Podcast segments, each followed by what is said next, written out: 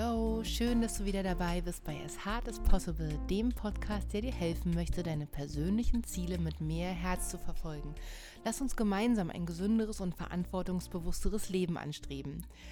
Ja, wie du merkst, ich hänge diese Woche mit dem Podcast total zurück. Die eigentliche Weekly Challenge läuft natürlich schon, hat wie gewohnt am Montagmorgen begonnen.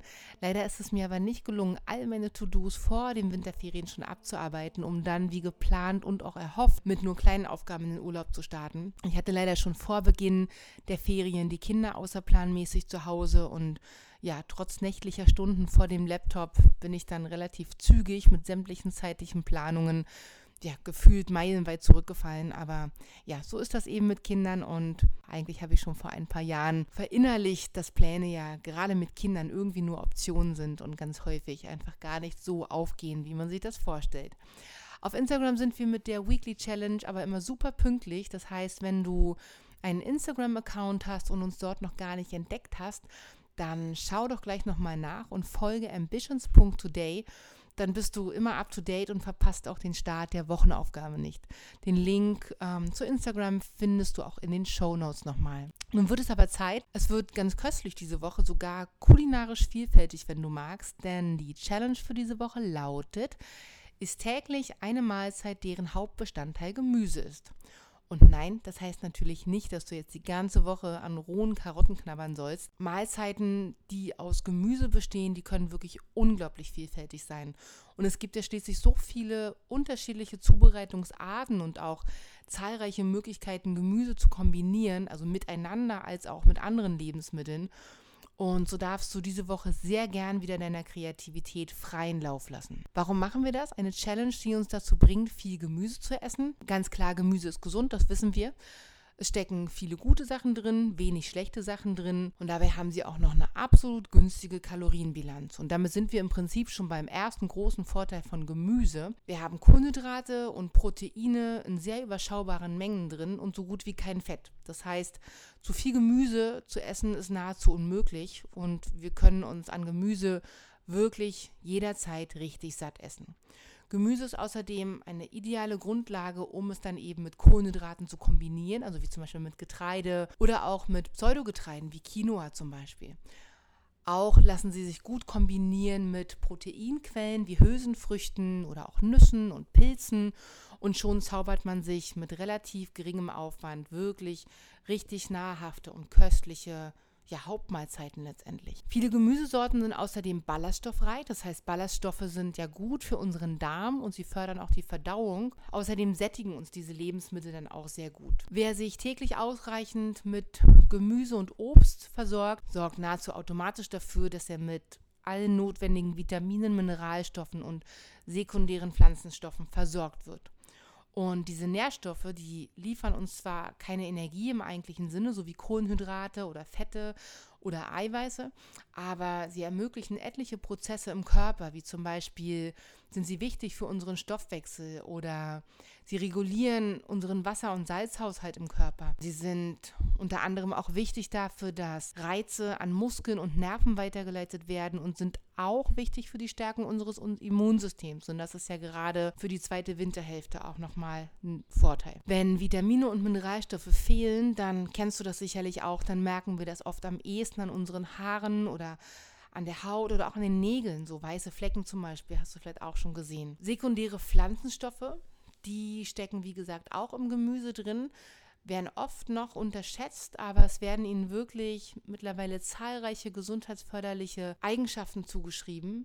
So wirken sie zum Beispiel antioxidativ, das heißt, Sie sollen freie Radikale im Körper unschädlich machen. Außerdem sagt man, dass sie über ganz unterschiedliche Mechanismen sogar der Entwicklung von Tumoren entgegenwirken. Und sie haben auch Einfluss auf den Stoffwechsel, ähnlich wie Vitamine und Mineralstoffe. Und einige der sekundären Pflanzenstoffe wirken sich positiv auf unseren Blutdruck, auf den Blutzucker und auch auf unseren Cholesterinwert auf. Ganz wichtig zu wissen ist aber, dass viele dieser positiven Effekte nur in Kombination mit anderen Nährstoffen und daher nicht isoliert isoliert aufgenommen werden sollten. Es ist also nicht ratsam, irgendwelche Pulverchen oder Tropfen zu nehmen, sondern gerade diese sekundären Pflanzenstoffe wirklich durch das Essen von Obst und Gemüse zu sich nimmt. Wer viel Gemüse isst, das weißt du auch, der ernährt sich nahezu automatisch ziemlich abwechslungsreich. Denn Gemüse selbst kann wirklich super vielfältig sein, allein hinsichtlich des Geschmacks, wenn man sich überlegt, es gibt herzhaft schmeckendes Gemüse, es gibt sauer schmeckendes Gemüse, bitter, süß.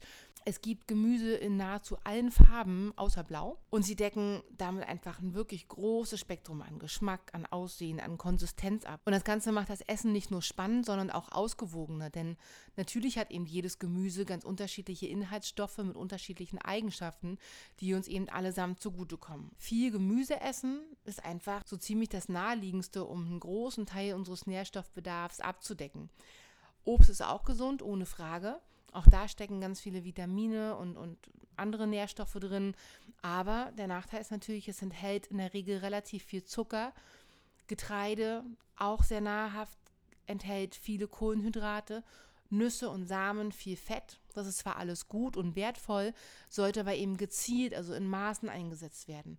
Und wie ich schon gesagt habe, bei Gemüse, ja, kann man eigentlich nie zu viel essen. Von daher sollte Gemüse einfach immer auch wie so eine Art Basis für deine Mahlzeiten bilden. Bezüglich der Menge an Gemüse, die wir täglich zu uns nehmen sollten, gibt es ja auch ganz offizielle Empfehlungen.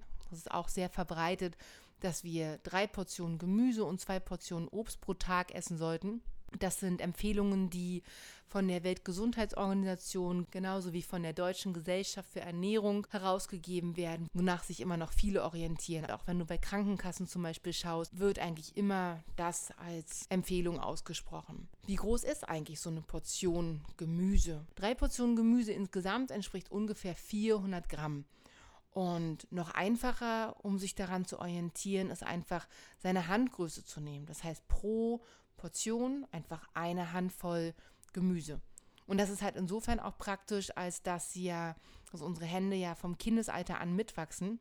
Was auch immer ganz hilfreich ist, wenn man sich überlegt oder wenn man sich vielleicht im Laufe des Tages fragt, ob man denn schon genügend Gemüse zum Beispiel zu sich genommen hat oder ob man generell gut versorgt ist mit allen wichtigen Nährstoffen, dann kann man sich ganz gut am Regenbogenprinzip oder auch manche sagen auch am Ampelprinzip orientieren. Das heißt, es geht darum, möglichst viel Farben auf deinen Teller zu bringen. Und da kann man sich wirklich nahezu am kompletten Spektrum des Regenbogens orientieren. Und wenn man sich da einmal durch die Farben letztendlich durch ist, im Laufe eines Tages verteilt, dann ist man eigentlich auf Nummer sicher. Ein bisschen einfacher ist es mit dem Ampelsystem, dass man halt wirklich darauf achtet, dass man jeden Tag was Grünes, was Gelbes und Rotes in Bezug auf Obst und Gemüse zu sich nimmt und damit dann wirklich seinen Bedarf an wichtigen Nährstoffen abdeckt.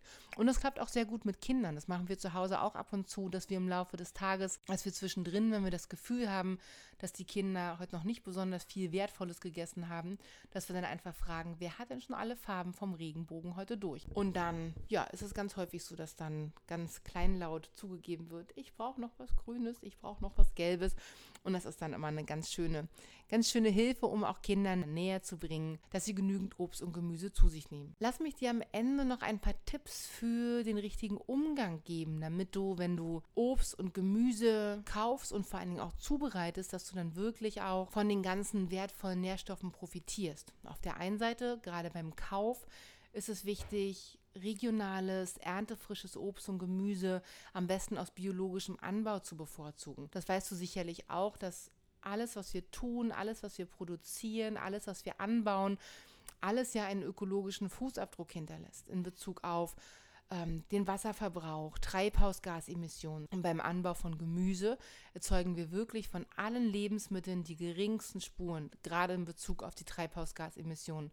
Aber ich glaube sogar auch beim Wasserverbrauch. Was die Zubereitung und Verarbeitung von Obst und Gemüse angeht, da ist es auch ganz sinnvoll, sich so ein paar Dinge immer im Hinterkopf zu behalten. Zum einen sollte man nämlich gerade Gemüse und Obst nur so kurz wie möglich kühl und dunkel lagern und einfach schnell verbrauchen. Wenn du Gemüse erhitzt, dann besser kurz und hoch, allerdings nicht über 180 Grad erhitzen. Das ist auf jeden Fall besser als bei niedriger Hitze zu lange zu garen. Wenn du Lebensmittel besonders schonend zubereiten möchtest, dann solltest du auf jeden Fall das Dämpfen und Dünsten im Wasserdampf dem Kochen bevorzugen. Und weniger geeignet ist, wenn du ähm, Gemüse zu stark anbrätst, rösten und frittieren.